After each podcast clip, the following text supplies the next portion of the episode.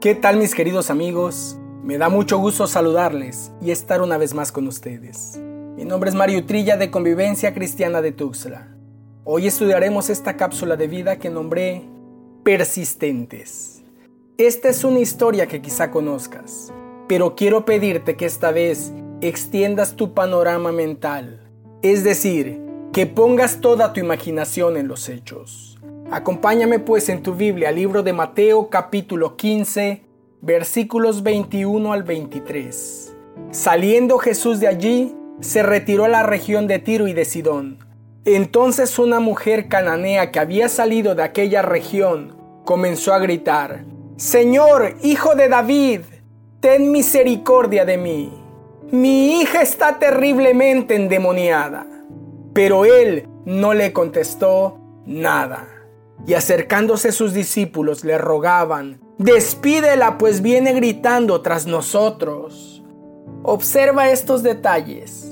A simple vista parece una grosería de parte de Jesús al no contestar. Pero la mujer que se acercó a Jesús era una mujer cananea. ¿Eso qué tiene que ver? Históricamente los cananeos y los judíos vivían enemistados. No me refiero a que no se hablaban o que no se volteaban a ver, me refiero a que había una orden de muerte de parte de Dios. Deuteronomio 20:16 dice, Pero en las ciudades de estos pueblos que el Señor tu Dios te da en heredad, no dejarás con vida nada que respire, sino que los destruirás por completo, a los hititas, amorreos, cananeos, fereceos, heveos y jebuseos, tal como el Señor tu Dios te ha mandado. Sé que es sumamente difícil entender esta orden, más cuando es dada por Dios y siempre hemos escuchado que Dios es amor. Pero había una razón de mucho peso. Versículo 18. Para que ellos no les enseñen a ustedes a imitar todas las abominaciones que ellos han hecho con sus dioses y no pequen contra el Señor su Dios. Dios es un Padre que trata de evitar las malas relaciones de sus hijos. Continuemos pues con la historia. Versículos 24 y 25 de Mateo capítulo 15. Y Jesús respondió, No he sido enviado sino a las ovejas perdidas de la casa de Israel. Pero acercándose ella se postró ante él diciendo, Señor, ayúdame. La cápsula se llama Persistentes. Este mensaje marca un parteaguas en la historia. A partir de este momento Jesús recibiría a los gentiles con la invitación, vengan a mí todos los que están trabajados y cargados, y yo los haré descansar. Ahora, Marcos cuenta la misma historia en el capítulo 7 de su libro.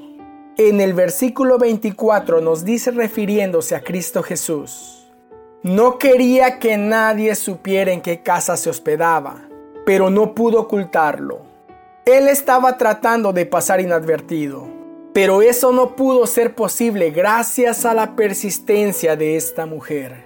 No sabemos cómo se enteró de la estadía de Jesús. Es probable que lo haya visto y lo haya seguido. Lo que sabemos es que lo encontró y clamó, Señor, ayúdame. A lo mejor se metió a la misma sala o hasta la cocina para lograr su cometido. Conseguir un milagro. Regresemos al versículo 22 de Mateo. Ahí leemos que la mujer gritaba y otra versión dice que clamaba, Señor, hijo de David, ten misericordia de mí. El significado de clamor manifiesta que es una voz lastimosa que refleja aflicción, congoja, angustia o desolación. Señor, hijo de David, ten misericordia de mí. Mi hija, mi hija es gravemente atormentada por un demonio. Aquí es donde toma sentido el clamor. No está rogando por un carro, por un bolso Louis Vuitton. Está rogando por algo que realmente tiene valor. Su hija. Considero que no hay peor cosa que ver mal a los hijos. Nada peor que verlos enfermos, verlos reprobados por la sociedad, verlos fracasados, verlos sufrir. Señor Hijo de David, ten misericordia de mí. No es por mí, es por mi hija. Versículo 23. Pero él no le contestó nada. Y acercándose sus discípulos le rogaban, despídela, pues viene gritando tras nosotros. Imagina el cuadro, los amorosos discípulos, los siervos del Cordero de Dios le dicen, Maestro, dile que se vaya, nos está molestando con sus súplicas. Eso hubiera sido suficiente para que cualquiera de nosotros desistiera. Me voy de este lugar. En esta iglesia no hay amor. Sabes, quizá no has recibido de parte de los hombres lo que estás buscando. Es posible que aún tu guía espiritual no te ha puesto el interés que deseas. Pero tú sigue clamando a Jesús. Sé persistente.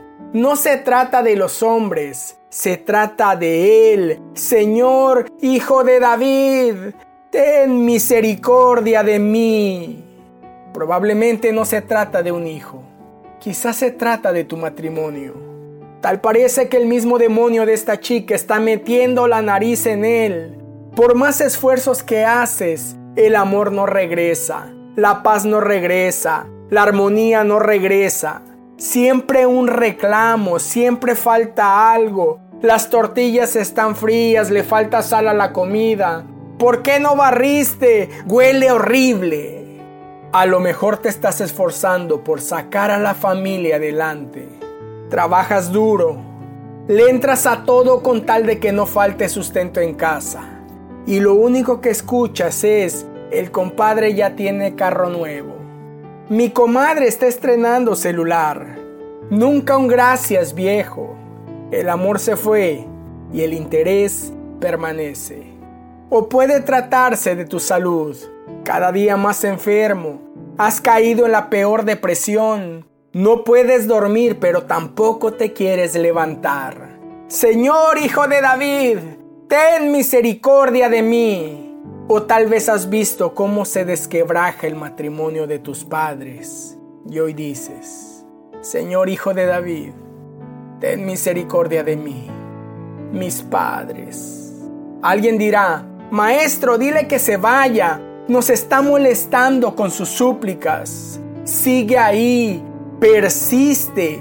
Que eso no sea suficiente para hacerte abandonar. Jesús mismo se muestra indiferente. Es que esta mujer es cananea y no merece la gracia del Maestro. Por ley, Dios considera a los cananeos enemigos a muerte.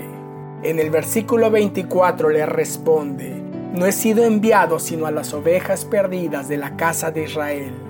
Estoy seguro que con esta respuesta sí nos vamos todos, pero esta mujer sigue ahí.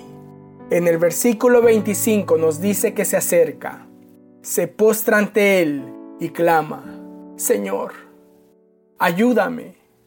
Quizá no soy merecedora, pero dime quién merece. Socórreme. Versículo 26. Respondiendo él dijo, no está bien tomar el pan de los hijos y echarlo a los perrillos. ¡Qué pasaje tan fuerte! Jesús comparándola con un perro.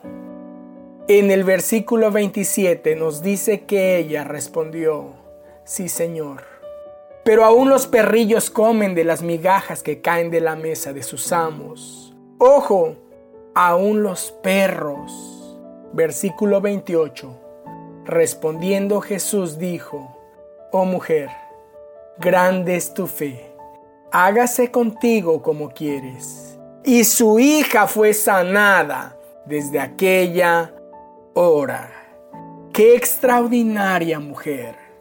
Cambió la historia y trajo conciliación para nosotros los gentiles a través de su clamor, a través de su persistencia.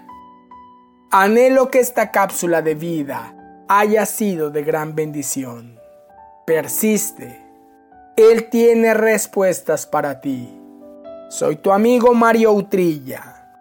Te envío el más grande de los abrazos.